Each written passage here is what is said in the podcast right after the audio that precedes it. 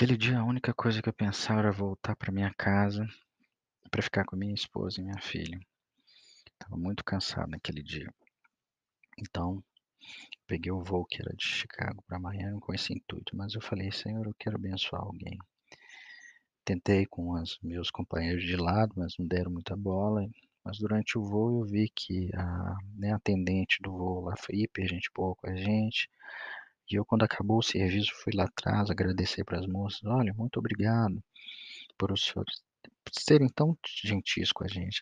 "Não, não precisava". Eu falei: "Não, mas eu quero agradecer de uma forma diferente. Eu quero agradecer com uma oração". Aí a moça falou: "O senhor não vai acreditar, eu estava falando de Deus aqui para minha colega, de quanto meu irmão está precisando disso. Ele está tão perdido". Eu falei: "Não, vamos orar por ele". Eu orei pelo irmão dela e pela moça que estava do lado também. Aí um dos atendentes, né, um rapaz veio e falou "O senhor é um pastor?" Eu falei: "Não, sou um executivo".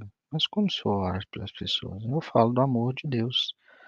Preciso ser um pastor por conta disso". Falou: "O senhor poderia orar por mim?" Eu falei: "Mas antes de orar por você, eu queria perguntar como seu relacionamento com Deus?" "Olha, quase nenhum, mas eu tenho vontade". E ali perto ali, troquei algumas uma dinâmica que se chama xadrez da da salvação, eu apresentei o plano da salvação para ele. E ele ali aceitou Jesus Cristo como Senhor e Salvador da vida dele, pediu perdão pelos pecados e quis que o Espírito Santo estivesse ali no meio dele. E ele ficou muito feliz, depois eu orei por ele e ele agradeceu muito. E eu dei, rendi graças ao Senhor, porque naquele dia, mesmo com aquele cansaço, no país estrangeiro, no meio de um voo, eu consegui apresentar o amor de Jesus para aquela pessoa.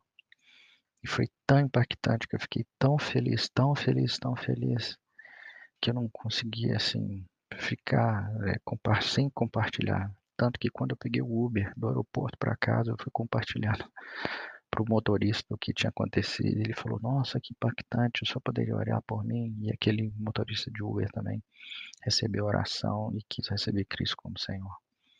Então ali eu notei que Jesus agiu dentro do aeroporto e também agiu dentro daquele Uber.